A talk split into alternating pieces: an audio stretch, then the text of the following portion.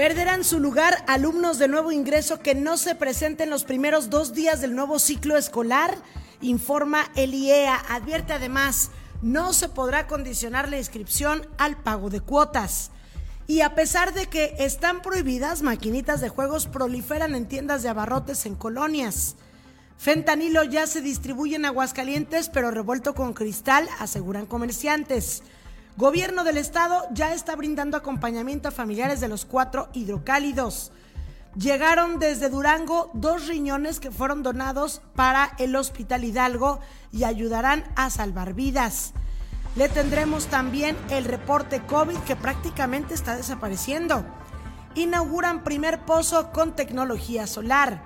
Abre Policía Municipal de Aguascalientes su convocatoria para poder reingresar a dicha corporación la Cruz Roja impartirá curso de primeros auxilios. Además, habrá corrida de la insurgencia a beneficio del DIF estatal. Estarán alternando el Cejas, Juan Pablo Sánchez y Luis David Adame en la Plaza San Marcos, acompañados de la OSA y con una ambientación del siglo XIX. Ante juramento reconocen en Estados Unidos que tienen cuerpos rescatados en caídas de ovnis y que los estudian desde los 30. Esta y más información hoy en Noticiero 2.9. Noticiero 2.9, el informativo digital de Aguascalientes. ¿Qué tal? Muy buenos días. Son las 8 de la mañana con 5 minutos de este jueves 27 de julio de 2023. Bienvenidos a Noticiero 2.9. Una servidora Lisette Romero le agradece que nos acompañe en una emisión más de este espacio informativo matutino que le llevamos a través de las transmisiones en vivo de Facebook Live y de YouTube Live en nuestras páginas Noticias 2.9 Zona Deportiva y el canal, por supuesto, de YouTube. Acompáñenos en la siguiente hora, poquito más, porque le estaremos presentando información muy interesante. Destaca esto de los ovnis, Ramón, que también, por cierto, pues eh, surgió por ahí un video eh, de la caída de un meteorito, supuestamente aquí, que se pudo apreciar en varios estados de México, de nuestro país. Pero bueno, esta información que destaca mucho de los ovnis que ante juramento pues ya se reconoció que el gobierno de Estados Unidos desde los años 30 pues ha estado estudiando este fenómeno de los objetos voladores no identificados y que incluso tienen cuerpos que han sido rescatados en caídas, supongo ha de ser la de Roosevelt, ¿verdad? Que se tuvo allí en Texas en pues por 1940 y tantos. Pero bueno, estaremos hablando de este tema importante, desde luego pues que llama mucho la atención y por supuesto la información local que como siempre le traemos aquí en Noticiero 2.9 información destacada en materia educativa para que usted como padre de familia ponga mucha atención porque si bien estamos ya en periodo de vacaciones pero hay información todavía importante ¿por qué será?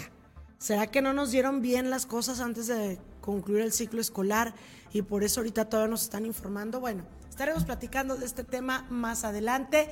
Y por supuesto invitándolo a que usted participe también con sus comentarios a través de nuestras transmisiones en vivo y de nuestro WhatsApp 4495241199 que está disponible para que usted nos mande sus reportes, sus comentarios, puede mandarnos ahí sugerencias de información que quiere que, que toquemos aquí en el programa o que manejemos en nuestras páginas, recordándole que Hacemos las transmisiones en vivo por Facebook y por YouTube. También nuestros programas son subidos a Spotify y Apple Podcast para que usted los pueda escuchar nuestros servicios de bocinas inteligentes. Y también tenemos toda la información a lo largo del día en nuestra página de Noticias 2.9, también en Facebook. También esta información la tenemos en Twitter, en Tweets, así como en Instagram y TikTok contenido un poco diferente, más para los chavos, más acorde a estas redes, a estas plataformas en las que también está Noticias 2.9. Y bueno, por lo pronto arrancamos con el pronóstico del tiempo y ya está listo en los micrófonos y en producción. Ramón Tiscareño, Ramón, muy buenos días.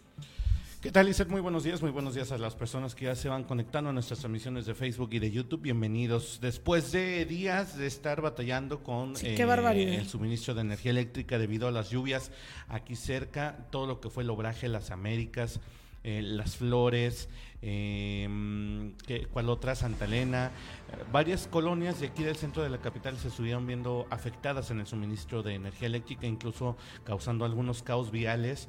Por supuesto, aquí abajo, a, a las afueras de, de la oficina de Noticias 2.9, se registraron eh, apagones que, bueno, también hicieron, eh, pues, tener un mal funcionamiento de los, los semáforos. Los semáforos no funcionaban, entonces, bueno, se crearon algunos caos viales Sí. durante algunos lapsos del día de ayer, también el día de antier, que estuvimos eh, también con fallas técnicas. Bueno, esto viene, viene a raíz precisamente de esto, de la, del- de la falta de estabilidad en el suministro eléctrico, pero afortunadamente esto se ha solucionado eh, a partir del día de ayer, incluso todavía ayer nos interrumpió eh, un apagón, él nos interrumpió la transmisión eh, de Noticiero 2.9 de la tarde, que Sí. estábamos pues, comenzando y bueno, desafortunadamente la energía eléctrica eh, pues se fue. Entonces, bueno, pues estuvimos, estuvimos a la espera, ya hoy por la mañana, muy, muy a gusto pudimos comenzar el programa de nueva cuenta. Así es que bueno, pues les damos la más cordial bienvenida a este noticiero 2.9 de la mañana. En este momento el termómetro marca una temperatura de 14 grados centígrados muy agradable para levantarnos, muy fresco el día. Eh, tendremos una máxima de 28 grados centígrados y una mínima de 12. Es la primera vez que rompe la barrera de eh, los 15 grados centígrados la mínima en la madrugada. Tendremos 12 grados Sí. centígrados, muy a gusto estará en la madrugada. Estará totalmente despejado hasta cerca del atardecer, cuando se pronostica que a partir de las 5 o 6 de la tarde empiece a haber nubosidad y que posiblemente haya alguna algún pronóstico de lluvia leve Ujú. en Aguascalientes en algunas zonas. Así es que Como nada más hay ayer, que qué estar rico preparados. estuvo, ¿verdad? Ayer estuvo Ay, delicioso.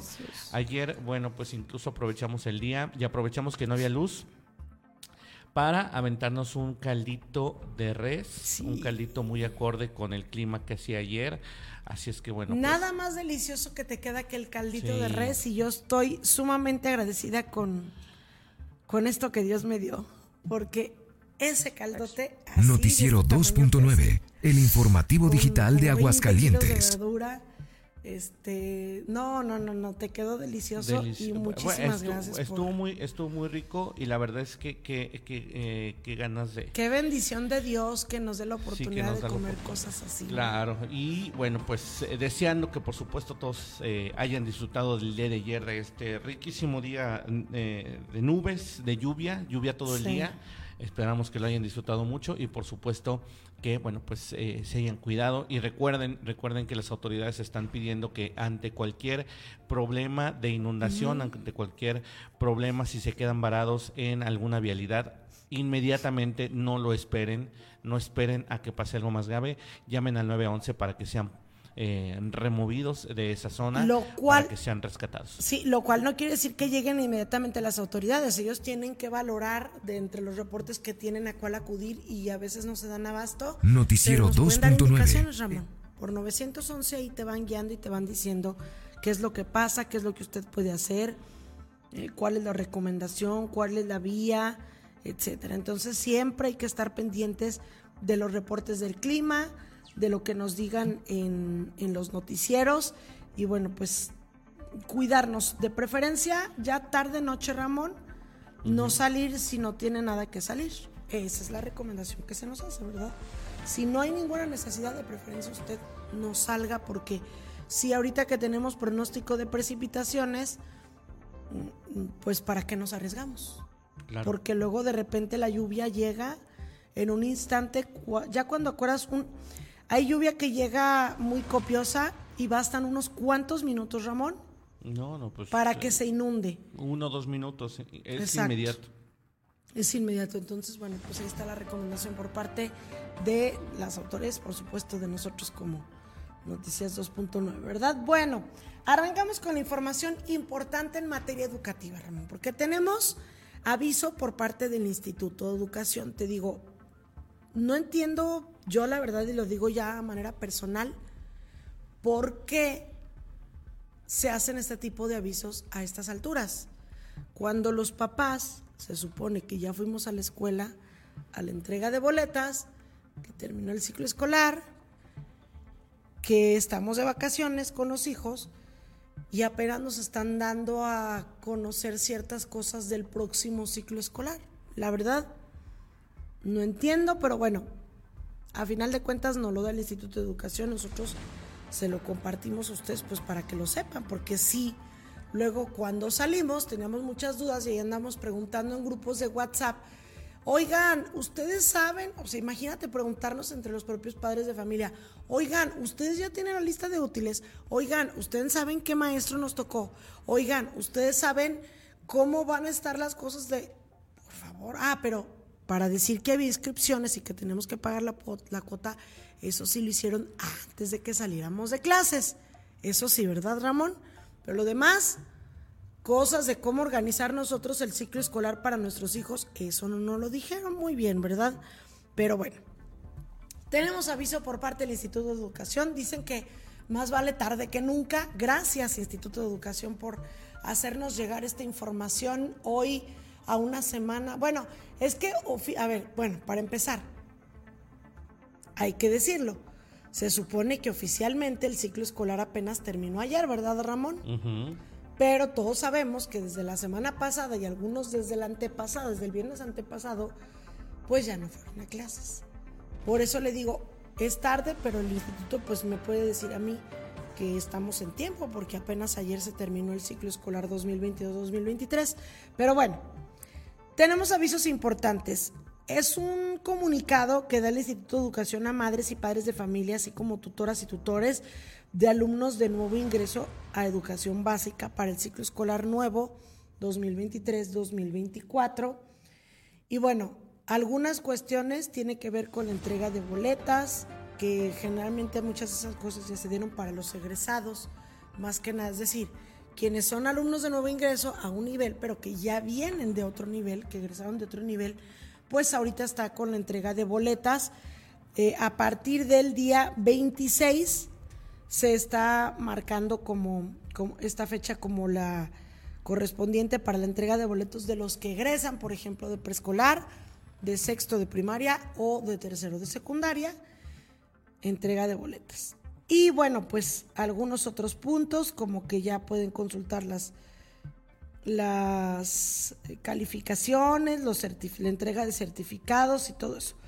Quienes egresan, entendemos, pues están en todo esto, aunque estemos en periodo de vacaciones, es normal, se hace hasta estos periodos y siempre ha sido así.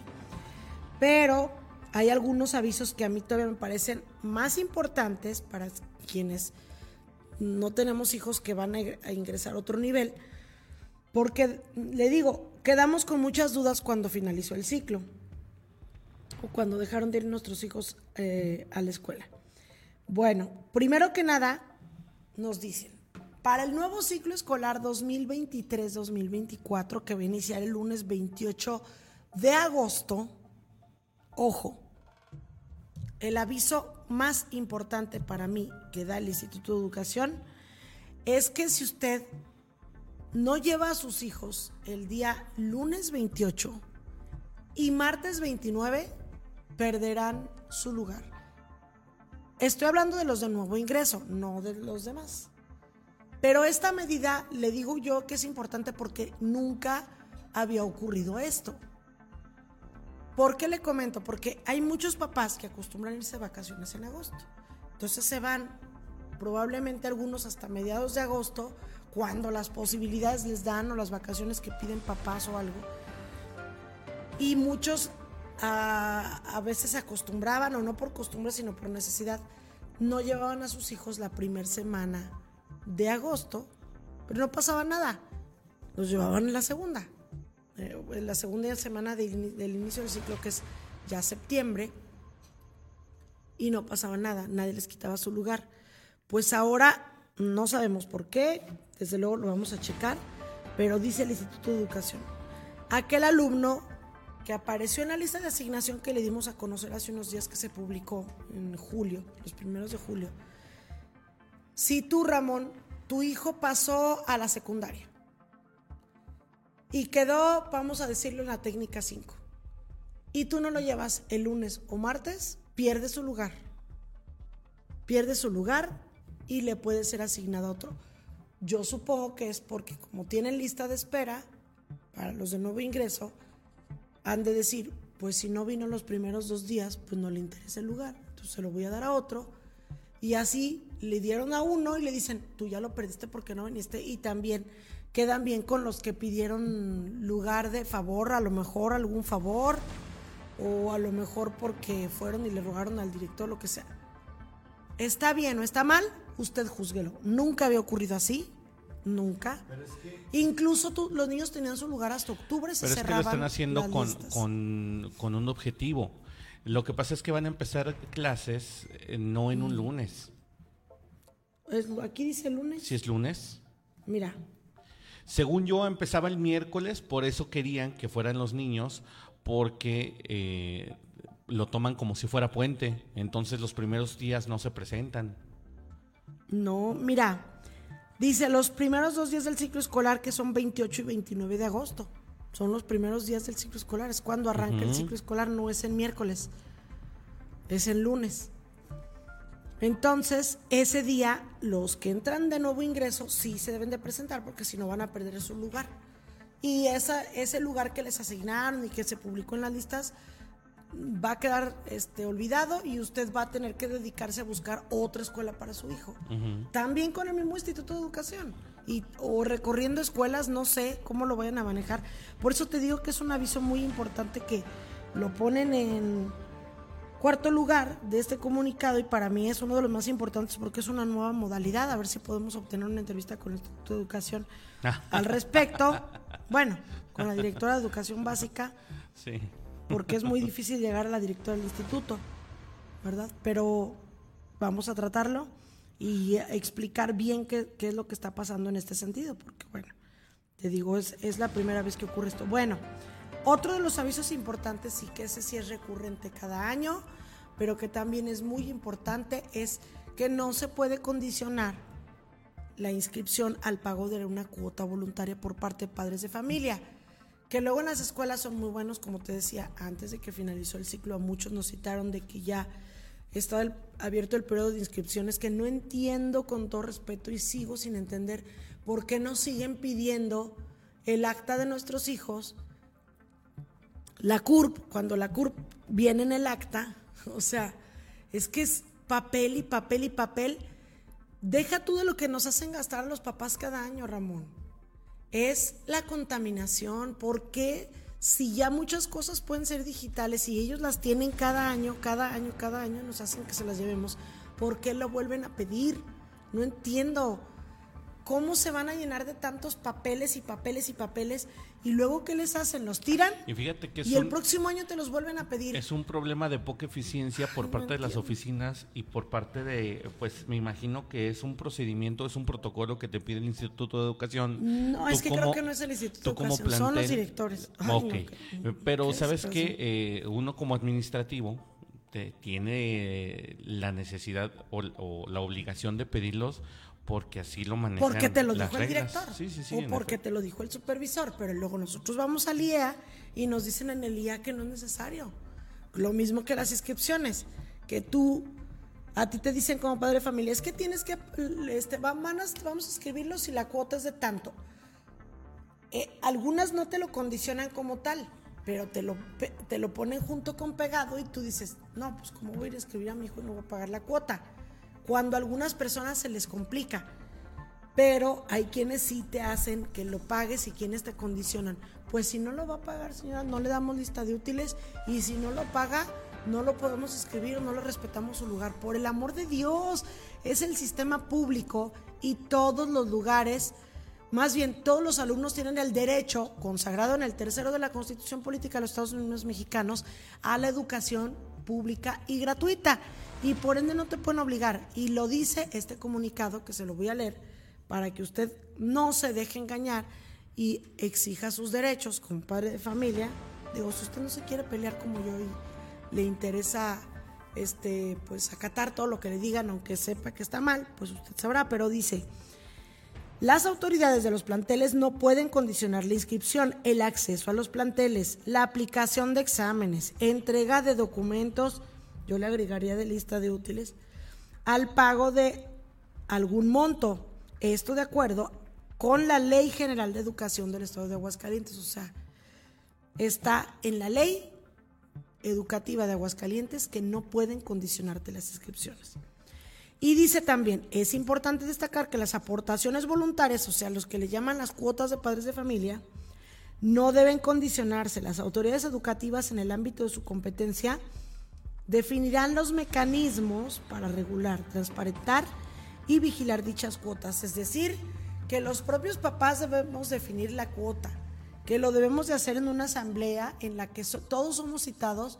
Si usted no va, ese es otro boleto, pero todos tenemos el derecho de ser citados y las asambleas o las mesas directivas de padres de familia son las que definen las cuotas. Se supone que esto debía ser en septiembre, una vez que inicie el ciclo escolar, porque deben estar todos los padres de familia de todos los alumnos de ese ciclo escolar. Ah, no, pero lo hacen antes. Para empezar, yo no recuerdo, por lo menos en mi escuela, que me hayan citado una asamblea. La asamblea debe ser en septiembre, cuando estén los alumnos de los de nuevo ingreso y que ya no están los papás de los que se fueron, porque te ponen la cuota antes y muchos ya se fueron, muchos de los que la definieron o la votaron ya se fueron y otros que apenas van a llegar no estuvieron. Entonces, es muy difícil luchar contra este tipo de prácticas como de mafia, perdón, pero así es, del, del sector magisterial, de muchos directores con supervisores, con padres de familia y la autoridad educativa no sabemos si nos da con el dedo y cada año nos dice lo mismo y si les da las indicaciones y a nosotros nos dicen que no, o realmente es como una mafia de directores y supervisores que hacen lo que se les pega la gana y no le hacen caso al Instituto de Educación. Muchas veces ni siquiera ni siquiera es por parte de oficinas centrales las indicaciones, a veces son los supervisores y así, muchos que es que sabes que el magisterio en el magisterio todavía en las URCES todavía hay maestros ah, chapados a la antigua y yo comprendo que te enojes, pero también hay que comprender que hay muchos maestros chapados a la antigua, con los procedimientos de los 90, de pues los sí, pero es que reciben comunicados de la autoridad pues y sí, aún así pero se los son, pasan son maneras por- son maneras de trabajar y, y- y digo, no me pongo de parte de ellos, pero hemos trabajado en, en, en el Instituto Pues por de Educación y sabemos perfectamente cómo está el asunto. Oye, rapidísimo, eh, rapidísimo, vamos a mandar saludos. Quiero mandar eh, un saludo, un abrazo para Sí. eh, nuestro querido Rodolfo. Eh, Rodolfo que está aquí mandándonos Compadre. mensajitos al querido Rodolfo Ledesma a- con un fuerte un fuerte abrazo que dice que no, que no lo saludas nunca. Caray, pues si no se conecta, Es cuando se correcto, conecta aquí le lo digo, estamos saludando. Saludos. Oye, compadre. también saludo para Juan Manuel Romero que dice buenos días, equipo Buenos de Noticias días, 2.9, saludos. gracias. También está, eh, está Lilia Montes que dice buenos y bonitos días, gracias a Lilia Buenos Montes. días. También está Caro Romero que dice bonito jueves, feliz jueves, gracias, gracias. Y luego por acá en el YouTube nos dice Moni Figueroa, bienvenidos, bonito día, gracias Moni, un día, abrazo. Moni. También está Oscar Gerones que dice ya el mejor día de la semana viendo el mejor Jueves. Espacio de noticias digital con toda la Así actitud. es. Muchas gracias, querido Oscar. También está Gracias. Klaus, como todos los días, que dice buenos días, Liz y Ramón. Esperemos hoy todo salga bien. Si Sí, ayer no fue tal nuestro parece día, que ¿eh? sí, ¿verdad? ¿Cómo va ahí? ¿Cómo te, te Ayer no fue nuestro día. No, de- ahorita está excelente. ¿eh? La, ¿Ya la, la transmisión está eh, muy, muy bien. Nos dice, eh, la bueno, lluvia es una bendición, pero nos juega mal la energía eléctrica. Dicho sea de paso, la CFE tiene Sí. todo mal. Es algo parecido Exacto. como lo que hace, eh, eh, bueno, en otro orden de ideas dice, es algo parecido como lo que hacen en la UA, las segundas listas. Cuando no se inscriben, creo que sí, es por eso. los chavos entonces ya ofertan esos lugares, enseguida cierran las inscripciones. Dice, si no pagas la inscripción, no te los inscriben. Así lo hacían en la escuelita donde estaba mi hijo. Hasta Sí, que una mamá llamó a Lía, se, apli- se aplacaron ¿Ves? tanto la secretaria como la directora. Dice, si yo les contara, hasta la Asociación Estatal de Padres te dicen que no deben de condicionarte. Siempre hay que apoyarse con la Asociación Estatal de Padres de Familia. Sí, Claro. pero muchas veces este brilla por su ausencia, ¿eh? Brilla por su ausencia En la, que- Asociación de Padres de Familia. Eh, ah, hubo un tiempo, yo recuerdo, ¿te, te acuerdas la presidenta de la Asociación de Padres que si- e incluso estaba, estando embarazada iba a todos lados? Y a donde la llamaran iba a los sí, eventos y a las reuniones con padres. Hay, hay- unos muy activos, comprometidos, muy comprometidos. pero de repente hay unos que hasta, caen en la hasta los medios de comunicación, exacto, los ubicamos, los entrevistamos, nos dan notas y hay otros que de plano, ¿sabes qué? Hay veces que lo- bueno, cuenta mucho quiénes son, con su personalidad, pero hay veces que la misma autoridad educativa pone a, bueno, perdón, este, da el visto bueno. Te iba a salir. Da el visto bueno a algunos para que sean presidente o presidenta, pero los minimizan mucho, no les hacen mucho caso. Sí. No los consideran. Entonces, y luego si a eso le agregas que no ha habido eventos educativos casi donde nos inviten, ¿verdad? Entonces, ¿cómo tenemos contacto nosotros como medios de comunicación con los presidentes de padres de familia? Es muy complicado. Bueno, algo pasa en el Instituto de Educación, pero pues ojalá que ahora que inicie el ciclo escolar están y que ya les toca completo, están agazapados cambien las totalmente. cosas. Pues sí, ojalá. Ah, no te creas, ya les tocó completo casi desde la vez pasada, ¿Qué cosa? desde el ciclo escolar. ¿Sí? Pues sí. Yo fui ya. a arranque el ciclo. Bueno, va su segundo ciclo escolar, ojalá que Pues ya cuando- tengan un oye. poquito más de comunicación con los medios de comunicación. Pues ya cuando pase la transición, ¿no? Pues sí.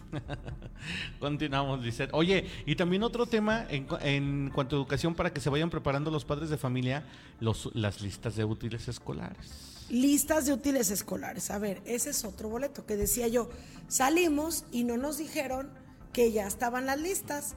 Y apenas en- anduvimos investigando por WhatsApp, algunos ya no las compartieron, apenas creo que ayer, pobre maestro, digo, fíjate, platicaba yo, Ramón, caso de- del maestro de mi hijo, que me decías tú, pero ya no es un maestro, o sea, ¿por qué, ¿por qué no seguía mandando las cosas? Te decía yo, porque es un maestro muy comprometido. No Sí. todos son así. Porque hay algunos maestros, para empezar, ni les gusta estar en los grupos de WhatsApp de los papás porque... Y ahí sí yo a veces a algunos les doy la razón, porque los papás son muy somos muy latosos.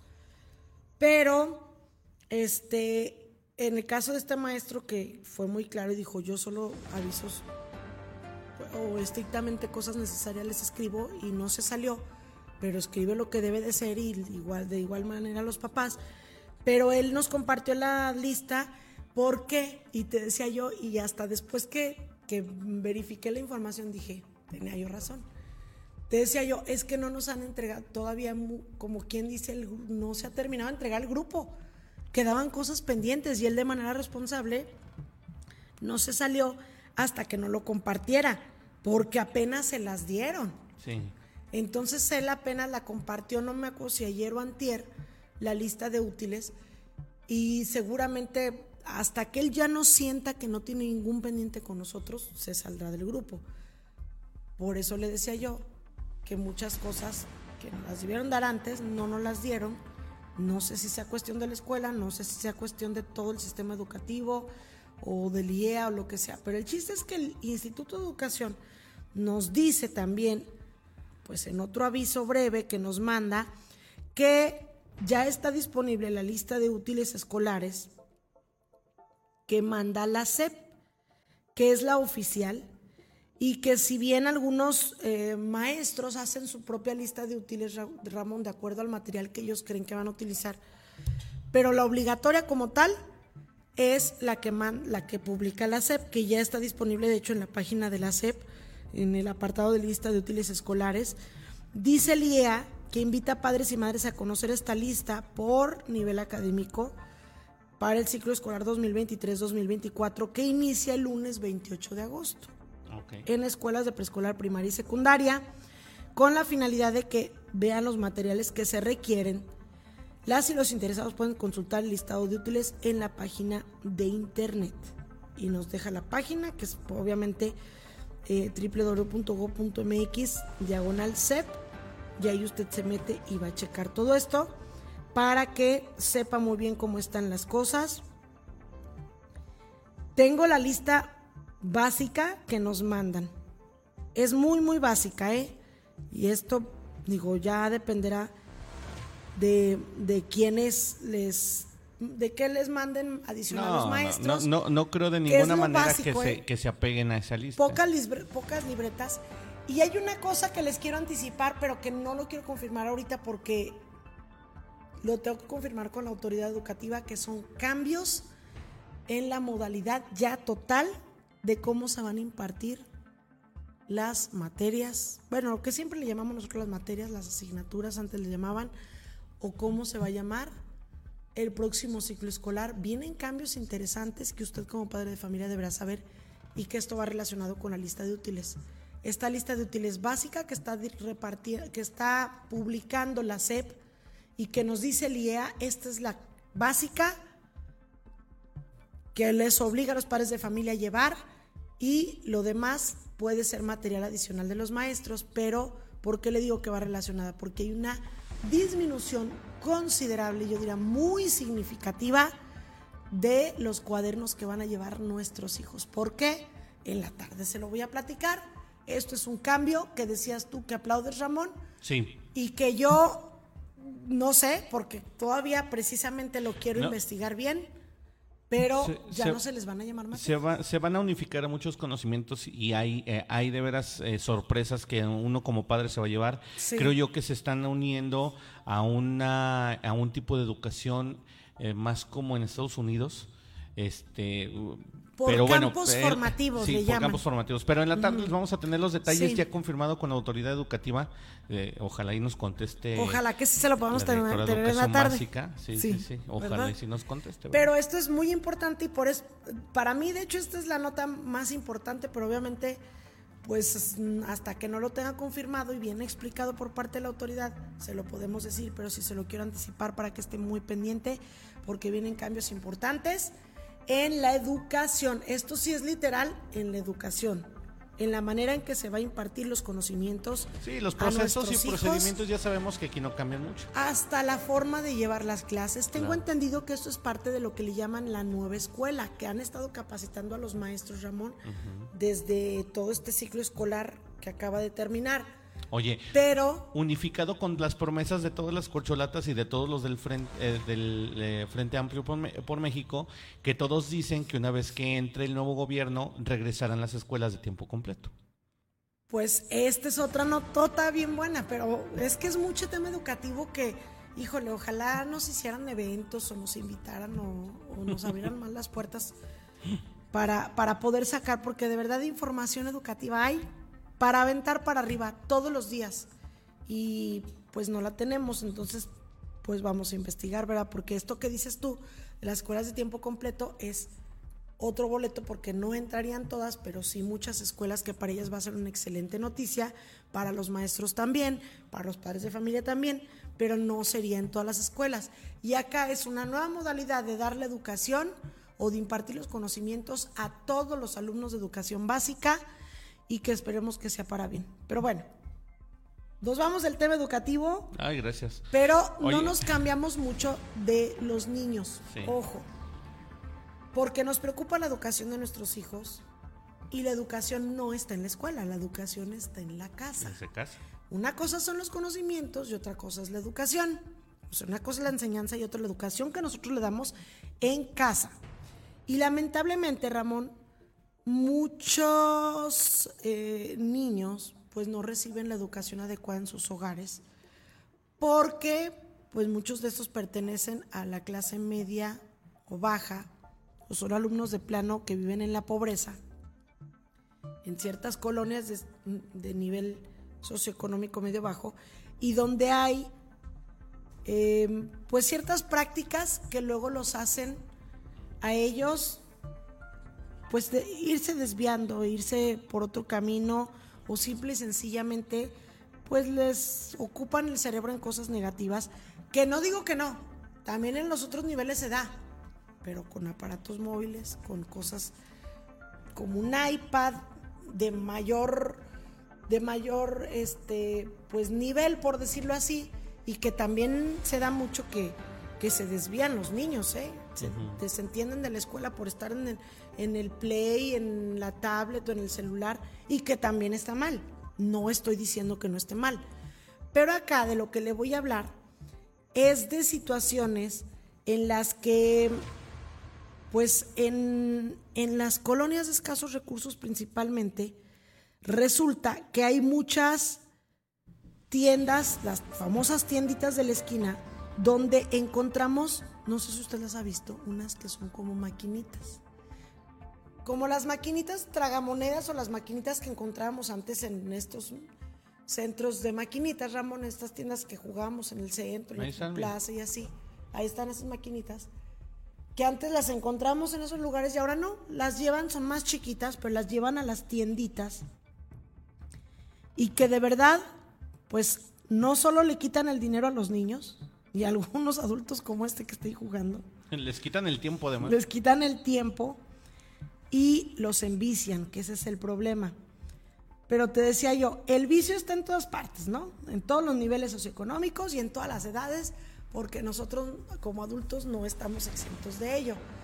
Pero aquí el problema, Ramón, es que estas maquinitas, que ahorita nos va a presentar la nota nuestra compañera Jackie López, estas maquinitas están prohibidas, están prohibidas y por ley no deberían de estar instaladas. ¿Por qué? Porque este tipo de maquinitas están, se supone, o todo este tipo de cosas de juegos y sorteos está regulado precisamente por una ley de juegos y sorteos que es federal, una ley federal, y que para que tú tengas un tipo de estas maquinitas, pues debes de contar con un permiso. Aquí la cuestión es que muchos de las personas que traen estas maquinitas, que posiblemente sea como una mafia, ¿verdad?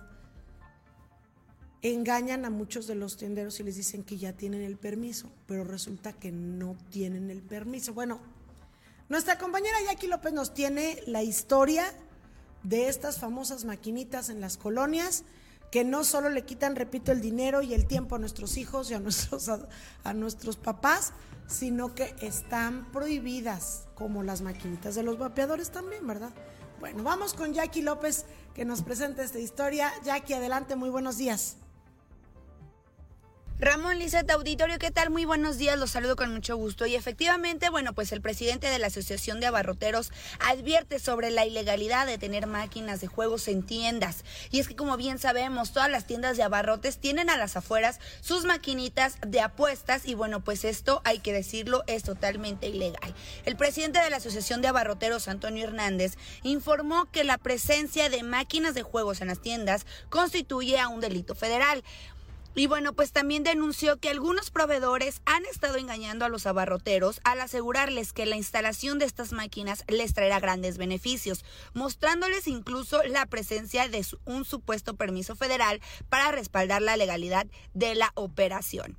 Según el presidente de la asociación, estas prácticas están llevando a los abarroteros que sean multados por las autoridades, ya que los permisos prestados por los proveedores no son válidos en el Estado. A pesar de las sanciones, muchos abarroteros continúan confiando en la supuesta legalidad de las máquinas de juegos debido a la manipulación de los proveedores, sabiendo que esto es totalmente un delito. Vamos a escuchar las palabras de Antonio Hernández, presidente de la Asociación de Abarroteros un delito federal.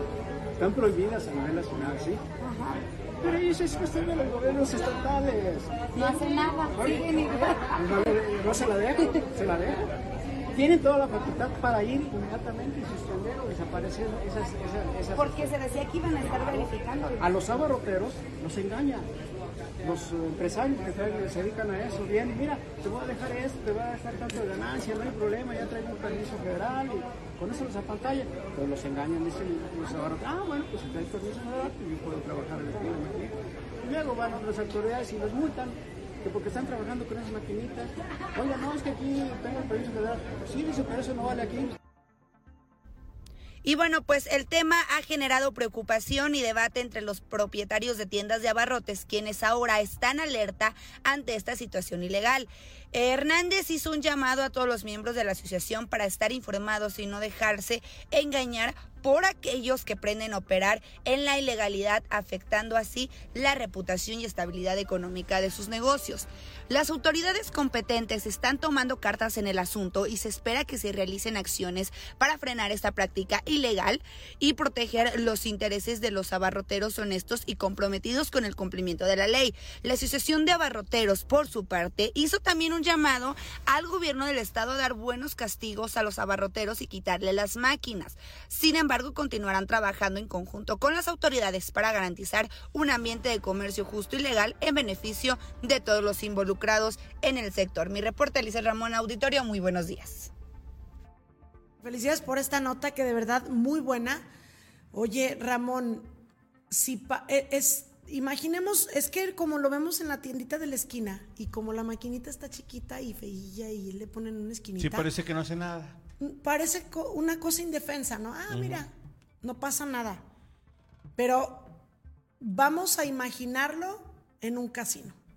Si abren un casino en la esquina de tu casa, en tu colonia, un casino, pues ¿cómo lo ves tú? Pues dices, digo, puede estar muy bonito y todo, pero la verdad es que si piensas, no, pues estos tienen un super permiso, ¿no? Para tener un casino no es cualquier cosa. ¿Por qué? Porque todos los juegos, al igual que los sorteos, deben ser regulados por la Secretaría de Gobernación. Deben contar con un permiso y debe existir una regulación por parte de autoridades tanto federales como estatales y municipales, de acuerdo a diversos reglamentos. Es decir, un juego es como, eh, no deja de ser un vicio, es como la venta de alcohol, como si te vendieran, repito, estas maquinitas de los vapeadores donde te venden tabaco y como si te pusieran una maquinita expendedora de, botellitas. ¿Te acuerdas esas botellitas que, que hacían chiquititas, Ramón, como de muestra? De alcohol, de tequila o de Don Pedro o así. Que yo llegué a ver botellitas así chiquitas. Bueno, es como si nos pusieran una maquinita con ese tipo de bote- botellitas que se nos hacen tiernas las botellitas. Ay, mira qué bonito, no tiene nada de malo. Pues no, no deja de ser cosas que son reglamentadas o deben ser reglamentadas y esto pues está mal. Entonces, ojalá que los abarroteros se den cuenta y que si nosotros vemos esto pues en alguna tienda lo reportemos y que también desde luego no permitamos pues que nuestros hijos caigan en este tipo de, de cosas, ¿verdad? Que mm, si ya de por sí no sacan mucho dinero, cuando te ponen eh, afuera de una tienda un caballito, Ramón, Pues sí. o cosas de ese tipo, ahora estas donde están juegue y juegue y juegue. No, y aparte, y aparte que te voy a decir una cosa, sí es eh, incluso foco de eh, donde se juntan malvivientes. Hasta de infección, ¿eh? No, o sea, me refiero a que, Ah, sí. a que es un punto de reunión también de muchos malvivientes. Sí, y luego ya no puedes ir a la tienda porque ahí están todos los cholazos ahí en la esquina jugando esas maquinitas. Claro. Y lo peor es que a veces enojados porque no ganan y, y luego ¿Es te quieren tumbar el dinero. riesgo? Sí, es un factor de riesgo. y un foco de infección. Porque también muchos andan drogados, como dices, tomados o consumieron drogas, lo Ya tienen en nos las ha manos pasado. y llegan y ahí están con las maquinitas y luego llega el niñito, llega el niñito y se pone ahí a, jugar. Pues muy mal, pero bueno, vámonos con más información, Ramón, si te parece, para cambiar de tema, porque hay más noticias importantes. Y bueno, se trata de el fentanilo que lamentablemente el fentanilo, híjole, ese es otro, otro problema que en Aguascalientes pues preocupa muchísimo. Bueno, el fentanilo usted ha escuchado seguramente los anuncios que pasa el gobierno federal y anuncios que se pasan en la radio, en la televisión, lo que nos dicen las autoridades del fentanilo, el fentanilo, el fentanilo porque cada vez le preocupa más a las autoridades la presencia del fentanilo en nuestro país, la distribución de este como una droga para los jóvenes y que es, según nos dicen, la más peligrosa. ¿Por qué? Porque el fentanilo es una droga, pues nos dicen más barata, ¿verdad? Por ende, es de más fácil acceso y por ende, pues permea más entre, eh, o puede permear más entre los jóvenes. Y resulta que este es un opioide sintético que de acuerdo al Centro para el Control y Prevención de las Enfermedades de los Estados Unidos, es considerado, escuche usted bien, hasta 50 veces más fuerte que la heroína, que la heroína, que para nosotros pues que ya estamos un poquito más grandes, cuando escuchábamos que alguien consumía heroína o se inyectaba heroína, decíamos, no, pues este ya, o sea, es un drogadicto, pero en otro nivel. Ya es de lo más fuerte que, que se puede consumir. Pues este fentanilo es 50 veces más fuerte que la heroína e incluso 100 veces más poderoso que la morfina, esto que muchos usan en sus tratamientos médicos para calmar el dolor, que ya es lo que usan muchos enfermos de cáncer, enfermos terminales, gente que tiene dolores intensísimos que, que ya de plano se les inyecta morfina para que, para que puedan pues prácticamente dormir sin no sentir. Bueno, pues esta droga es 100 veces más que la morfina. Los tipos de esta sustancia son farmacéuticos y el fabricado siendo el primero de estos en recetado para tratar dolores intensos, como le decía, y bueno, pues el segundo que es eh, un líquido y en polvo convirtiéndose en pastillas para que sean similares a los recetados. ¿Cuáles son los efectos? Em, pues hay muchos, daños, desde luego, que mm, dicen el fentanilo a la primera se convierte en un, pues en un vicio, en una adicción Después de consumirlo, el cerebro se adapta a la droga y su sensibilidad disminuye y provoca que resulte fácil sentir placer con otra cosa que no sea la sustancia. Pero ¿cuáles son los efectos que incluyen?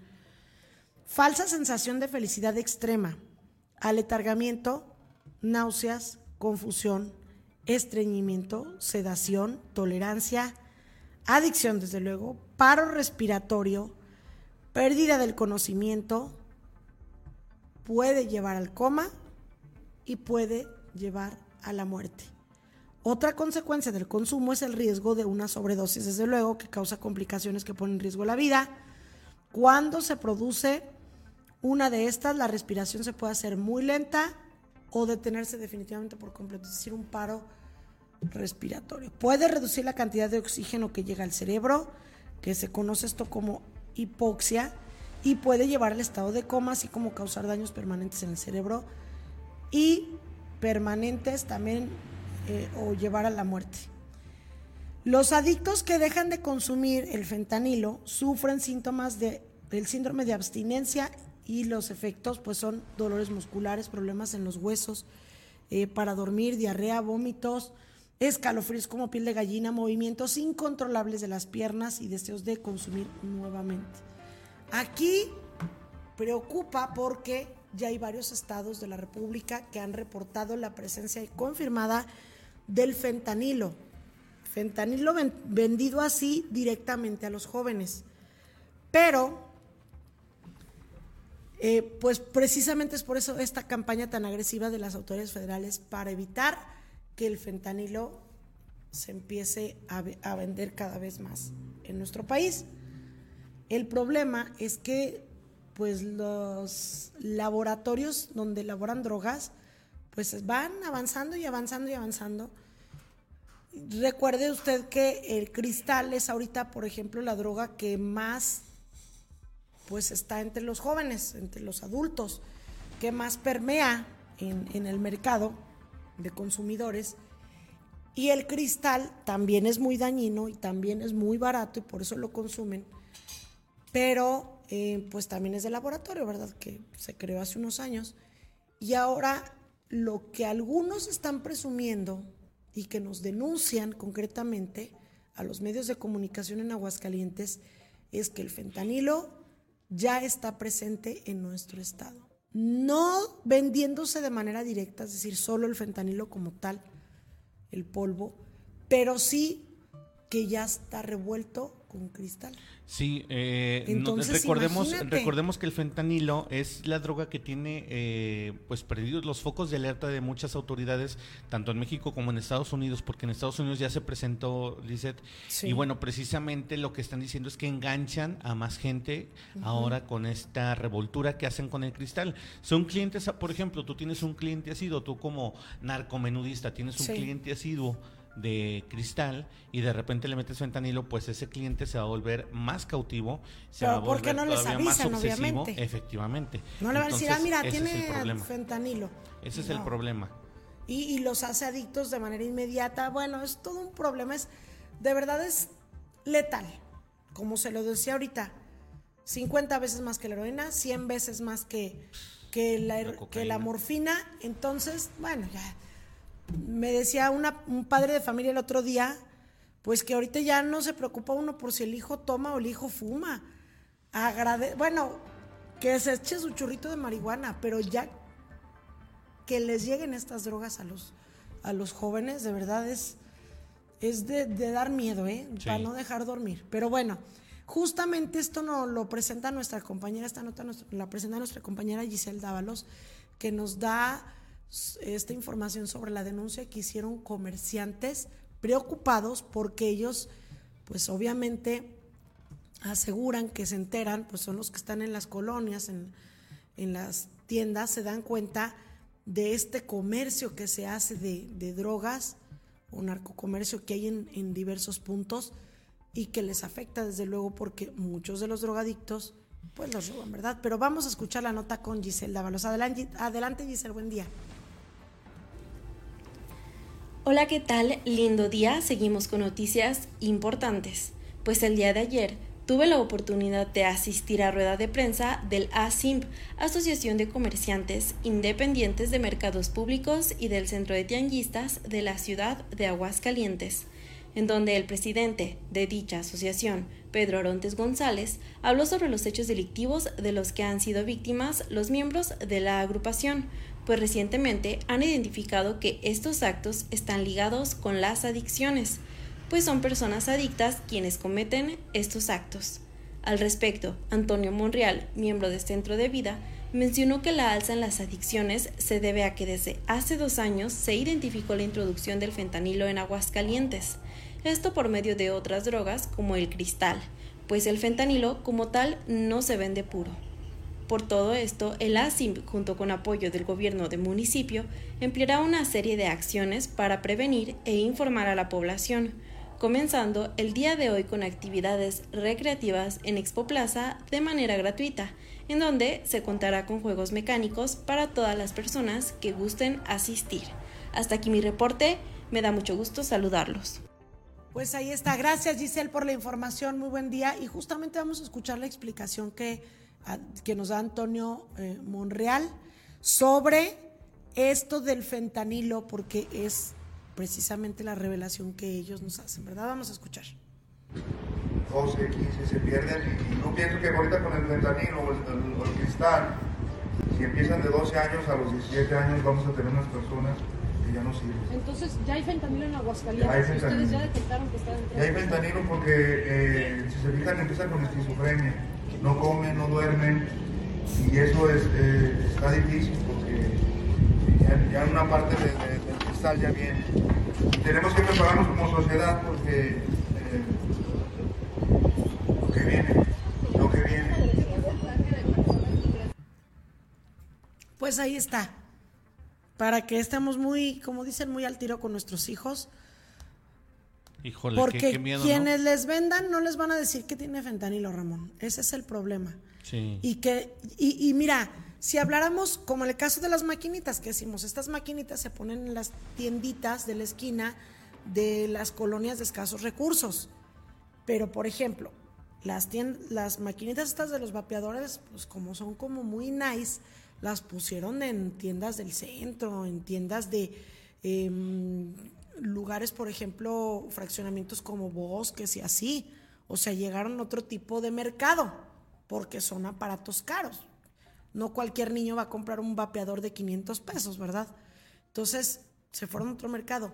Pero estamos hablando de que las drogas ahorita ya no solo se venden en las esquinas de las colonias, las drogas están en el antro, en los antros fresas, en los restaurantes, en los merenderos, por todos lados em, tratan de vender la droga y la consumen de todo nivel socioeconómico. Por eso le decía yo, en las fiestas, fiestas particulares esas que, que organizan en las escuelas Ramón, en las prepas o en las universidades, que pues no falta por ahí el dealercillo, ¿verdad? Que está empezando a hacer negocio y que les quiera vender a los compañeros. Entonces hay que estar muy al pendiente con esto del fentanilo, la llegada que nos dicen ya se ha detectado que ha habido, entonces hay que estar con mucho cuidado. Bueno, continuamos con otro orden de ideas. Nada más, ¿Sí? si me permites, eh, quiero leer comentarios, Lizeth, que nos llegan. Sí, Eh, eh, mira, nos dice Klaus, eh, siempre hay que apoyarse con la Asociación Estatal de Padres de Familia, pues hay que buscarlos y apoyarse con los que dan los recursos del IEA, Sí. porque por ejemplo, con los pro- eh, con los proajes, sobre todo, para ver qué hacen con los recursos que da el gobierno del estado. Mm, si les contara, Ah, porque esa es otra. si les contáramos. El proaje es el presupuesto que da gobierno, que destina gobierno para apoyar a las escuelas y que con esto disminuyeran las cuotas voluntarias de padres de familia. Pues resulta que les dan X cantidad, creo son 200 pesos por niño, por alumno, Y pues. Y no siguen cobrando lo mismo No, los sí. papás. Bueno, sí cobrando porque sí lo cobran. ¿verdad? Dice Ruth Enciso, buenos días, Lice Ramón, feliz jueves, ya los extrañaba. Buenos Gracias. días, Ruth, Pues, pues, gracias. sí, ya extrañábamos estar aquí porque, híjole, qué, qué terrible eh, ahora con esta situación. Eh, pero bueno, pues se salió de nuestras manos, pero ya estamos aquí de nueva cuenta. Mira, nos dice, ay, tenemos, se nos juntaron en el Face. Sí. Armand Samarripa, excelente eh, día, un fuerte abrazo para todo el gran Gracias, equipo de Armand, Noticias 2.9, igualmente. Gracias. Fabián Flores Álvarez, buen día, saludos desde Ja- Jalpa, Zacatecas. Saludos hasta la- Gracias, saludos hasta, nuestro Jalpa. vecino Oye, también tenemos Jalpa, muchos Zacatecas. conectados, ¿eh? Sí, Muchas muchas personas conectadas, muchas, Muchas gracias. También Rogelio Sánchez que dice buenos días, Lice Ramón, buenos días también para todos los y conectadas a este gran Sí. noticiero 2.9, el mejor noticiero de Aguascalientes, México y el mundo. Gracias, Ánimo, gracias. gracias. Nuestro querido Roger, siempre con sus porras que nos animan todos los días. Dice Danaeli Vargas Jasso, hola, buenos días. Y lo malo que mandan los, a los, papá, los papás a cambiar para eh, estar jugando. Me tocó el otro día ver eso en la tienda. No, no. Ah, sí. o sea, los mandan por cambio. No, no tengo cambio, órale, vaya con los papás, ¿no? Sí, así es, ¿no? O sea, que los mandan por cambiecito para seguir jugando, pues. Sí, sí, sí. Dice Rogelio Sánchez, son mensajes subliminales para los niños, pues cuando grandes se vuelven viciosos y adictos al juego. Claro. Sin duda, ¿eh? Sin duda, yo también creo que esto es un muy mal inicio. Y bueno, pues ojalá y el gobierno sí retire pronto estas maquinitas que no dejan nada bueno. Dice eh, Rogelio, felicidades por ese gran internet del día de hoy. Ánimo. Sí, uh, Sí, ya hoy- lo estamos hoy logrando. Hoy está muy bien, ¿eh? Hoy está muy. que muy decía la Rogelio que era tu culpa, cu- tu culpa porque no estábamos transmitiendo. Es que no le sabe picar allá las máquinas. Sí, es que no le sé. No le sabe. Chihuahua. Le picó un botón que no era. Dice Richard, eh, desde el agropecuario hasta el tianguis más ligero puede haber. Sí, este tipo de maquinitas. Ah, en el, ti- el tipo de maquinita, sí. Y fíjate que yo, por ejemplo, tenemos aquí una tiendita muy cercana y precisamente se hace el hervidero de cholos. ¿Por qué? Porque pues tiene un montón de maquinitas y bueno, pues no, no están reguladas. Ojalá, ojalá y nos escuchen las autoridades municipales, reglamentos del municipio para que venga y las quite. Mira, no sé si también reglamentos le compete, pero también tengo entendido, este, pues salud. Es que no sé, la verdad, como de repente empezaron a, pro- a proliferar eh, y pues quizás se les ha escapado, pero lo vamos a checar a ver Sí. qué autoridad le corresponde, ¿verdad? Sí, saludos Bueno. también a Marta Aguilera, eh, Lidia Montes, que está también por Gracias aquí. a Marta, gracias. Este, y a todos, a todos los que se van conectando. Mándenos un mensajito, mándenos un mensaje por, What- eh, por WhatsApp, por eh, Face, nos lo pueden mandar también en el YouTube. Mira que en el YouTube ya también está conectado nuestro querido Juan Itisca. Ah, qué Dice, bueno. Hola, Lisette Ramón, ¿cómo están? Yo bien, Gracias, aquí viendo el programa como gracias. siempre. Gracias, bueno. querido Juan Itisca. Que pase una bonita mañana acostadito, muy cobijadito, ¿verdad? Así es. Viendo. eh, y que desayune temprano, Es ¿verdad? Ahora sí, Lisette, vámonos con más Vámonos a otro información. orden de ideas. Nos pasamos al tema de salud, que es muy importante, porque afortunadamente el día de ayer, fíjate que llegaron, arribaron a bordo del helicóptero Fuerza 1, eh, pues unos órganos que fueron donados, concretamente dos riñones que fueron donados desde el estado de Durango para Aguascalientes, los reciben en el Hospital Hidalgo para personas que estaban en lista de espera de, eh, pues de, de riñones, ¿verdad? Sí. Para donación de riñones. Y bueno, fueron recogidos por el doctor Rafael Reyes en el Hospital de Durango eh, 450 con destino al Hospital Hidalgo y serán trasplantados a dos de 87 pacientes que todavía están en lista de espera. Fíjate, 87, Rafa. Híjole, mano. Y que cada, cada vez son más, ¿eh? Cada vez están donando más, o más bien el Hospital Hidalgo está recibiendo más donación de órganos. Pero también es por la infraestructura que Pero es que aquí. la lista es muy... Exacto. Porque para que un Estado se gane órganos donados es porque tiene todas las condiciones adecuadas para garantizar que los órganos se mantengan y que sean trasplantados con éxito y que realmente ayuden a salvar vidas, ¿verdad? Entonces son protocolos muy específicos Y por eso el aplauso para el Hospital Hidalgo porque está logrando cada vez más donaciones y por esto está desahogando esta larga lista de espera. Imagínate, Ramón, que te digan, pues estás en el lugar 77 de 87. Llegaron dos, falta cuánto tiempo para que se desahogue esa lista y No, que tú no, digas, no, Dios me, pues imagínate. me alcance la vida, ojalá que me alcance la vida para poder ser trasplantado. Es muy complicado, pero nos da mucho gusto que se haya dado. ¿verdad? Pero sabes que también aparte ya eh, es más la gente que dona sus órganos. También, lamentablemente se da esta situación que vivimos día con día y lo decimos, hay que cuidarnos en el eh, en nuestra salud, hay que cuidar nuestros órganos, hay que cuidar este hay, hay que cuidarnos de muchas enfermedades, Lizeth, porque porque no obstante que nosotros podamos decir, "Ah, yo quiero donar órganos", pero si esos órganos no sirven, ah, también. entonces el asunto es también nosotros cuidarnos, ojalá y, y muchos tomemos conciencia que esto es muy importante y que bueno, pues que nosotros también eh, después de nuestra vida, al morir, podemos seguir dando vida. Sí. Entonces, esa es una de las partes importantes de, de, de esto que es la donación de órganos y pues Aguascalientes ha sido rece- receptor, Lisset, ya lo, ya lo platicábamos en, en otras ocasiones, esto también se da el día de ayer, pero ya se había dado hace 15, 22 días esta misma información y como dice el gobierno del estado, es gracias a que nosotros aquí tenemos doctores capaces de hacer este tipo de, operaciones, tenemos el equipo que eh, necesario, la infraestructura necesaria, entonces bueno, pues afortunadamente Aguascalientes son, somos receptores de este tipo de Claro. órganos para hacer estas, estas cirugías que son pues de mucha, mucha importancia para tanto enfermo renal. Nosotros sabemos lo importante que es este y, y lo peligroso, lo peligroso, Lizeth, además de lo frecuente que son las enfermedades renales. Entonces, ojalá y tomemos conciencia en ese sentido. Y bueno, continuando con el tema de salud, Ramón, tenemos reporte COVID, que Ah, hace caray. mucho tiempo que ya no lo dábamos, pero sí nos pareció importante porque hubo una, una disminución muy, pero muy considerable, de hecho, desde la semana pasada y esta, en el número de casos positivos.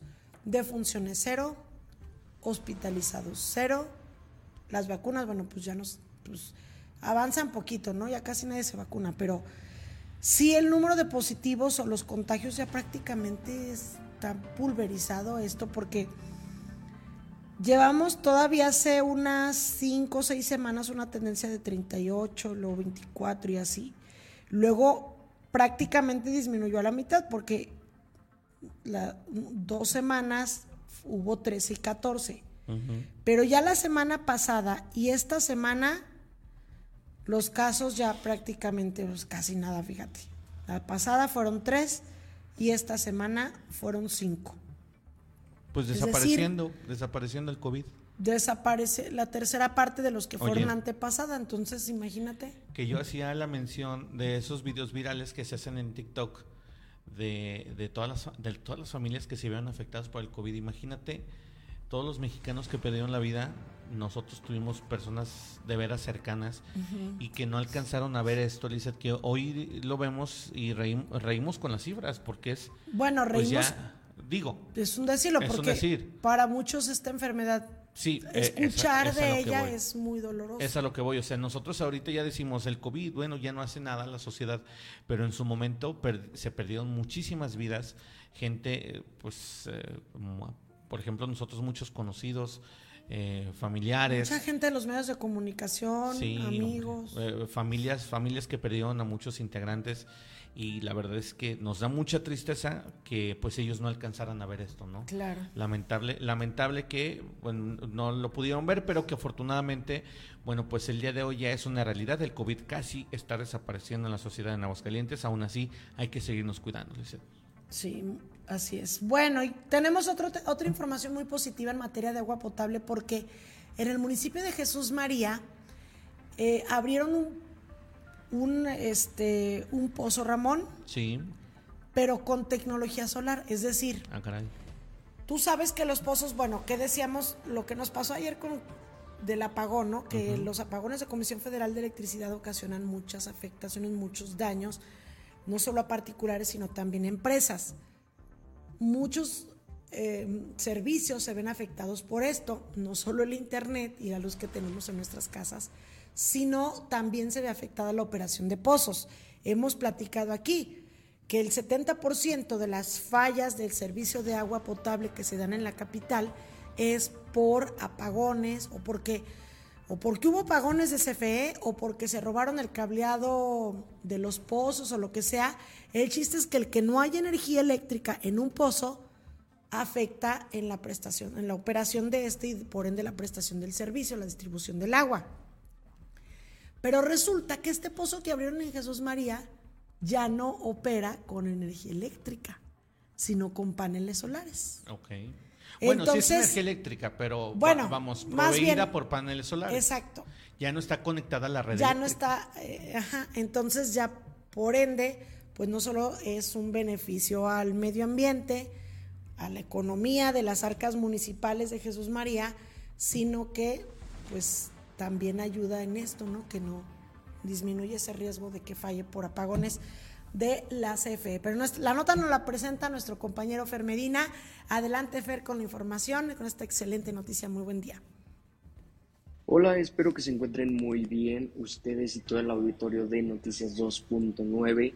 Los saludo con muchísimo gusto el día de hoy y tenemos noticias importantes, pues Tere Jiménez y Antonio Arámbula inauguran el primer pozo con tecnología solar para su funcionamiento. En un esfuerzo coordinado entre la Administración Pública Estatal y Municipal, la gobernadora de Aguascalientes, Tere Jiménez, y el presidente de Jesús María, José Antonio Arámbula López, entregaron un nuevo pozo de agua potable para uso doméstico, el primero en el estado que funciona con un sistema de celdas solares y que abastecerá a la comunidad de Piedras Negras en el municipio de Jesús María. Tere Jiménez anunció que próximamente se invertirán cerca de 30 millones de pesos en obras hidráulicas para Jesús María. Puntualizó que también se trabaja en otros rubros esenciales para el desarrollo de las comunidades. Por ello, invitó a los habitantes a acercarse a los diferentes programas que mantiene su administración y que van enfocados al campo, salud y emprendimiento. Vamos a seguir trabajando muy fuerte en Jesús María para que cada comunidad tenga los servicios indispensables. Cuenten con todo mi apoyo siempre, porque el gigante de México lo hacemos todas y todos, dijo la gobernadora. Por su parte, el presidente municipal de Jesús María, José Antonio Arambula López, agradeció a la gobernadora el respaldo, pues gracias al trabajo coordinado se realizó esta importante obra.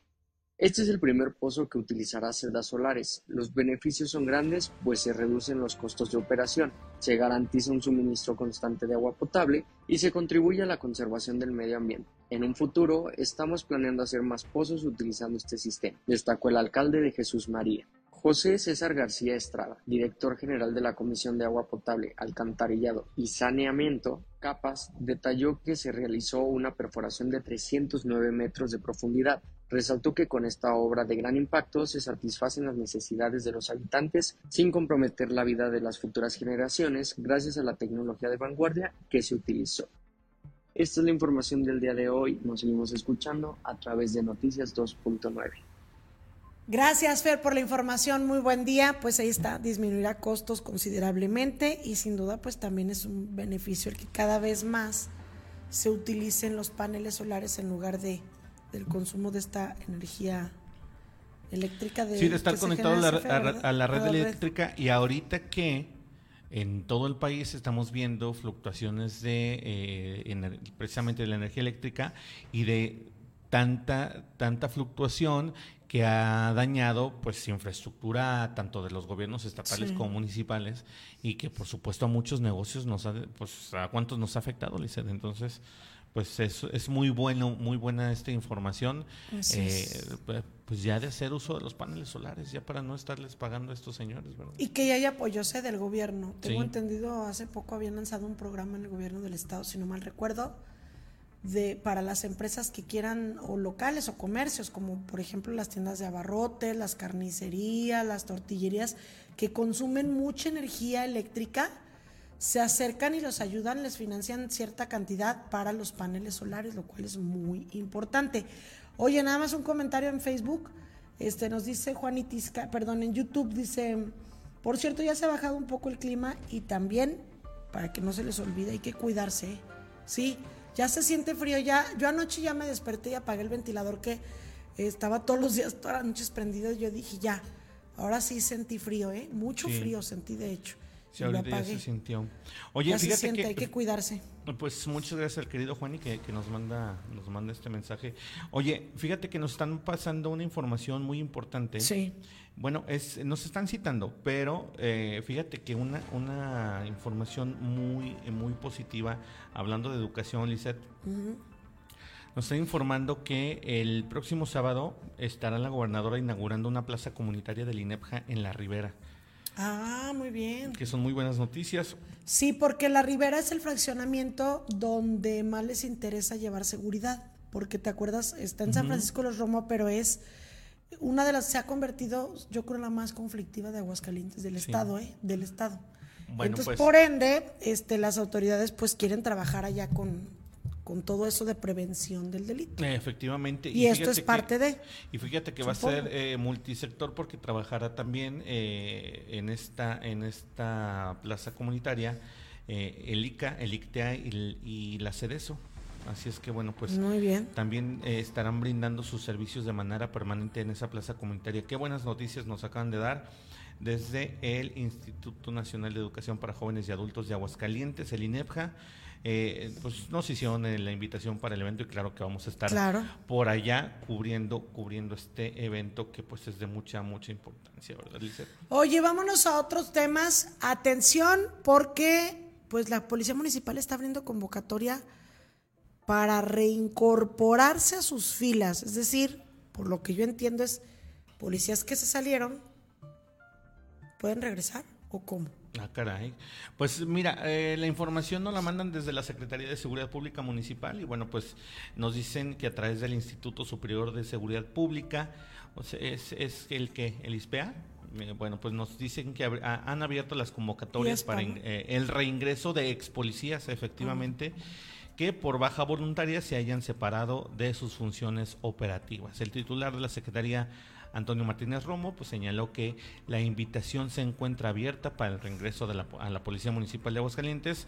Y bueno pues eh, los requisitos y entre ellos destacan tener menos de 40 años cumplidos, certificado del curso de formación inicial de la Policía Preventiva, certificado único policía policial vigente, haber aprobado positivamente las evaluaciones en el Centro de Control y Confianza mismas que se deben estar vigentes y que su baja haya sido voluntaria de las corporaciones de las que haya formado parte, o sea, que no haya sido separado de sus labores, porque luego pues hay algunos que, bueno, pues a lo mejor por mala conducta o por acciones que no, que pues eh, deshonran a la corporación, Claro. pues son separados, pero en este caso solamente son a los que eh, de manera voluntaria se separaron de su cargo. Y Martínez que Romo- regresarán con mejores condiciones. Sí, eh, recordemos la homologación de los sueldos de todos los policías de todos los municipios. Entonces, bueno, pues afortunadamente tienen ahorita un muy buen sueldo, prestaciones muy buenas y aparte la oportunidad de formar parte de la Universidad del Policía, donde bueno, Becas pues, para sus eh, hijos. y tendrán becas, exactamente. O sea, tendrán acceso a muchos, muchos beneficios que entraron con la administración de Tere Jiménez, nuestra gobernadora en turno, y que bueno, pues ella también ha estado preocupada precisamente por la educación tanto de los hijos de los policías como de los policías, que ellos se sigan Pues- superando cada día. Eh, Martínez Romo indicó también que para mayores informes los interesados pueden se pueden comunicar al número eh, 449 994 6600 994 6600 extensiones 4509 y 4503 del Instituto Superior de Seguridad Pública o bien acudir en horario de oficina de 8 de la mañana a 2 de la tarde al Complejo de Seguridad Pública Municipal de Aguascalientes, ubicado ahí en Avenida Aguascalientes y calle Tulum en el fraccionamiento La Terraza. Ahí está para todos los policías que bueno pues de algún eh, pues tuvieron algún problema seguramente eh, pues tuvieron algún tipo de, de incidencia que los hizo dejar su puesto bueno pues ahí está la regresar. invitación para que se regresen a la O de, policía o de otra policía, también pueden venir de otras policías e incorporarse acá, porque dice de las corporaciones de las que haya formado parte. También puede ser a lo mejor, no sé, un policía que está en Jesús María y ahora que se quiera meter acá, también se puede.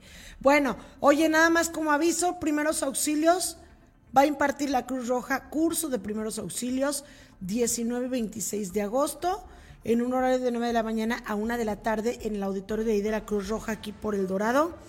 Entonces, Eh, si usted está interesado, el costo es de 700 pesos, pero te enseñan primeros auxilios. Yo creo que todos los papás deberíamos de saber primeros auxilios y hasta tomar varios cursos, porque yo ya tomé uno y no es suficiente. ¿eh? Se te olvidan muchas cosas y no, este, hay que estar constantemente capacitándonos en esto y es sumamente importante porque no sabes en qué momento salta la liebre, en qué momento Híjole, se puede ofrecer. Alguna emergencia. Así es, hay cupo limitado.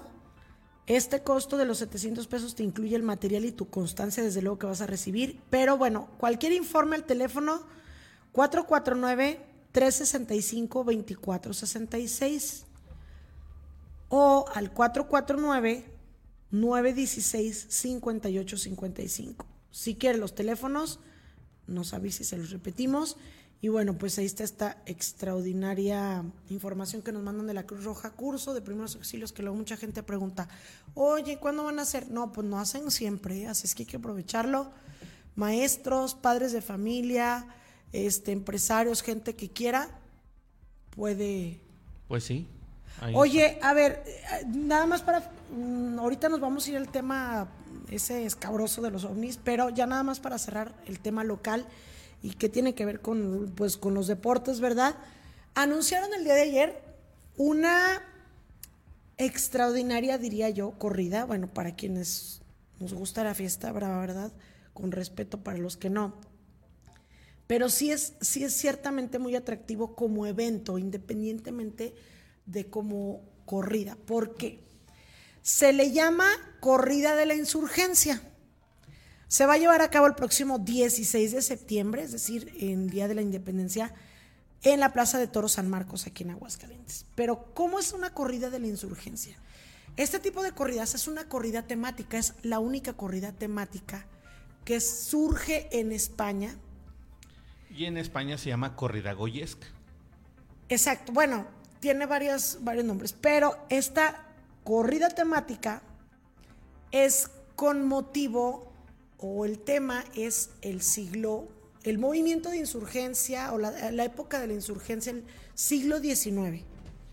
Y entonces, en esta temática, por, o esta corrida por llevar esta temática, los toreros van vestidos como de insurgentes.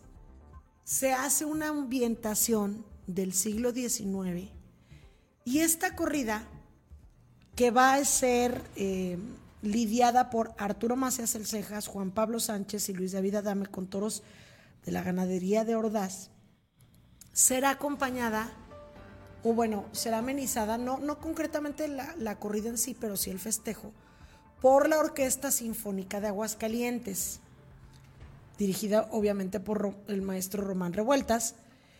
Y también en esta corrida va a haber más de 50 trajes de época que van a estar desfilando por el ruedo. Con la música de, imagínate la música, la orquesta y los trajes de aquella época de- del siglo XIX. Y además, previo a esto, va a haber un desfile, un desfile eh, de calesas tiradas por caballos que van a trasladar a los toreros desde eh, el Teatro Morelos hasta la Plaza de Toros San Marcos. Entonces la gente, aunque no va a la corrida, puede ir al desfile de los toreros, porque los, los toreros salen del Teatro Morelos, que es obviamente simbólico y centenario, sale del Teatro Morelos, van con estas calesas tiradas por caballos, hasta la Plaza de Toros San Marcos, ahí en la calle J. Pani, y luego ya empieza el festejo con el desfile de estos trajes, la orquesta sinfónica amenizando, y posteriormente ya es esta corrida de estos tres toreros aguascalentenses, que son Arturo Macías El Cejas, eh, Luis David Adame, y ¿quién más te decía? Y Pablo, Juan Pablo Sánchez.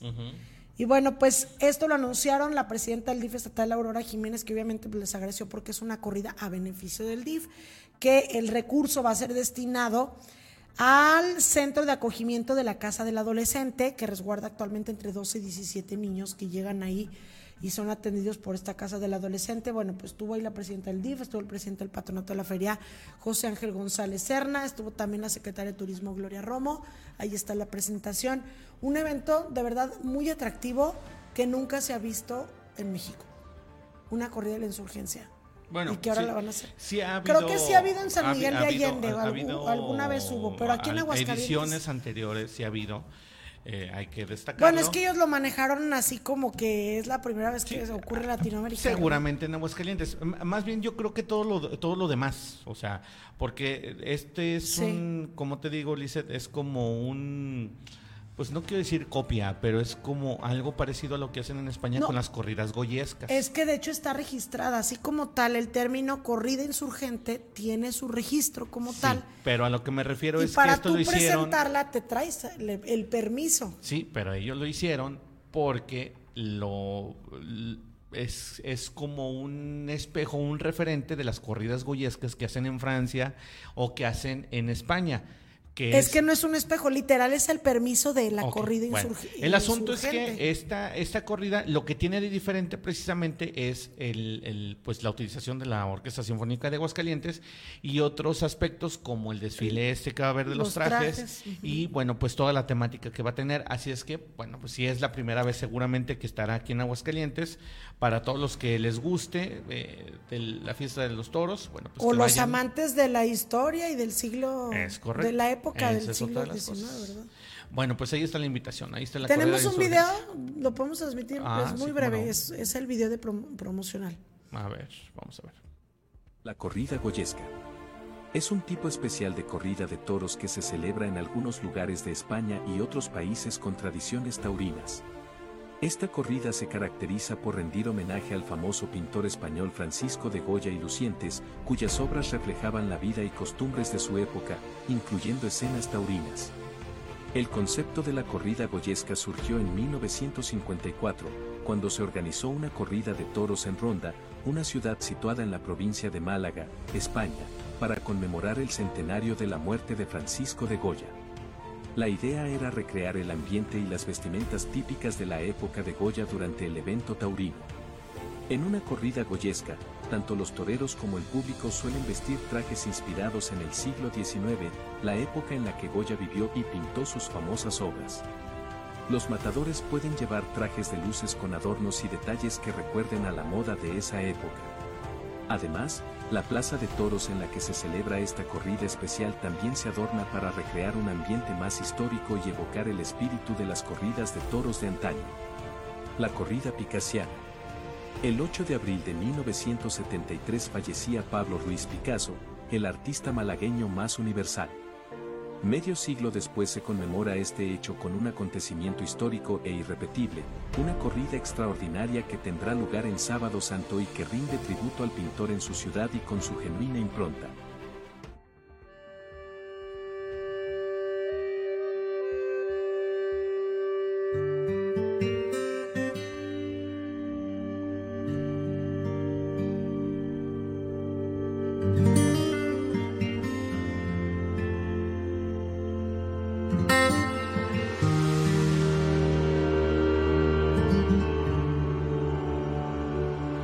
Corrida de la Insurgencia. Sábado 16 de septiembre, 6.30 de la tarde, Plaza de Toros San Marcos. Se presenta Arturo Macías, Juan Pablo Sánchez, Luis David, lidiando seis toros de la ganadería Ordaz, con la presencia de la Orquesta Sinfónica de Aguascalientes, dirigida por Román Revueltas. Corrida a beneficio del DIF estatal. Gran Corrida de la Insurgencia. Oye, se ve que Pues va a yo estar sí bien buena. quiero ¿eh? ir, no, Lo- el traje es que... que- presentan está, híjole. Está hermoso. Pero bueno, pues sí. Sí habrá que ir. Y más que, pues, por ejemplo, a ti que te gusta mucho la historia, Sí. el ver gente vestida así, a lo mejor, digo, sería extraordinario y magnífico que la mayoría de los asistentes que ojalá tengan No, no oportunidad creo, de ir, pudiéramos ir este con ciertos motivos, a lo mejor no como tal así como disfrazados, pero sí con ciertos motivos. Que luego, que luego dicen Vamos que, por que las noches traje. mexicanas nos vamos de revolucionarios, siendo que precisamente en el tiempo de la independencia. Exacto, entonces, ah, es cierto. Que dicen que vamos de revolucionarios, así nos vamos a ir todos. Ándale. Botas y sombrero tejano. Bueno, oye, Bueno. Lisette, y este tema eh, que cerramos, son 9 con 27, ya nada más para, para irnos, Sí. vámonos con esa información. Ayer fue un- ya había, eh, había habido eh, en Estados Unidos cierta desclasificación de archivos por parte del gobierno de Estados Unidos de que precisamente ellos, ellos corroboraban o ellos aceptaban que ha habido eh, naves que ellos no saben su procedencia. Y lo aceptaron en el Senado. Y lo aceptaron. de Entonces Estados ellos Unidos dicen, bueno, también. sí, sí hay ovnis, ¿no? El asunto es que el día de ayer, fíjate que un exfuncionario de inteligencia de la Fuerza Aérea testificó ante el Congreso de Estados Unidos bajo juramento y bueno, o sea, pues no es una declaración ante no, no, medios. No, no, es- no, esto no es una nota de RT, no es una nota de, de la alarma, no es una nota de José Luis Morales, no. O sea, esto es un hecho. eh, el, este exfuncionario dice que hay material biológico no humano y que, eh, bueno, pues también tienen capturadas algunas naves extraterrestres y pues esto fue lo que Y anunció cuerpos, ¿verdad? Cuerpos, material biológico. Eh, según este exfuncionario, Estados Unidos está ocultando un programa de larga data que recupera y realiza ingeniería inversa de objetos valora- eh, voladores no identificados. Así lo testificó este miércoles ante el Congreso este exfuncionario de inteligencia de la Fuerza Aérea, conocido eh, como el denunciante de ovnis. David Grosh dijo ante una subcomisión de supervisión de la Cámara de Representantes que el jefe de un grupo de trabajo del gobierno sobre fenómenos aéreos no identificados, el FANI o UAP, por sus siglas en inglés, como se le llama ahora a los que conocían como objetos no vo- vo- voladores no identificados, le pidió en 2019 identificar todos los programas altamente clasificados relacionados con la misión del grupo de trabajo. En ese momento Grosh fue asignado a la Oficina Nacional de Reconocimiento, la agencia que opera los satélites espías del país. En palabras de él, dijo que informaron en el curso de sus deberes oficiales de un programa de ingeniería inversa y recuperación de FANIS, antes conocido como OVNIs, eh, fallidas de varias décadas al que se le negó el acceso. Esto fue lo que dijo. Esto es un programa para estudiar la tecnología extraterrestre e intentar reproducirla como ingeniería inversa. Pero vamos Sí. a ver el video, Lisette, donde precisamente lo están interrogando y donde él da a conocer esta información que dejó perplejos a muchos, muchos ciudadanos. Veamos. extraterrestrials. Something I can't discuss in public setting. Um, okay, I can't ask when you think this occurred. um, if you believe we have crashed craft, uh, stated earlier, do we have the bodies of the pilots who piloted this craft? As I've stated publicly already in my News Nation interview, uh, biologics came with some of these recoveries. Yeah. Um, were they, I guess, human or non human biologics? Non human, and that was the assessment of people uh, with direct knowledge on the program I talked to that are currently still on the program. And was this documentary evidence, this video, photos, eyewitness? Like, how would that be determined? The specific documentation I would have to talk to you in a skiff about. Gotcha. Um, okay.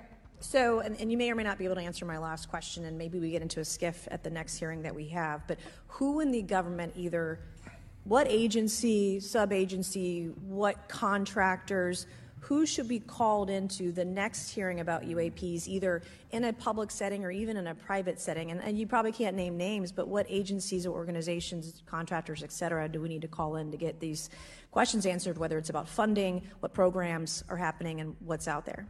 I can give you a specific cooperative and hostile witness list of specific individuals uh, that were in those. And, and how soon can we get that list? I'm happy to provide that to you.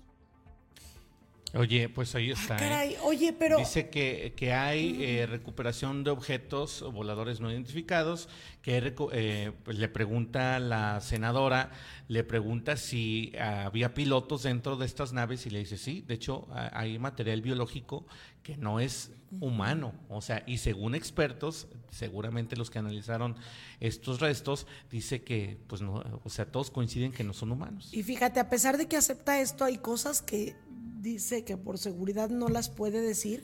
Seguramente los representantes de Estados Unidos ya tendrán en su poder todo- Obviamente, toda pero la a lo que información, voy es pero que, él no que todavía hay cosas más, bueno, delicadas, pues, que no puede decir. Y cuando ella le pregunta, entonces nos puedes proporcionar los nombres de qué agencia, qué personas o qué fondo eh, de investigación se hizo esto.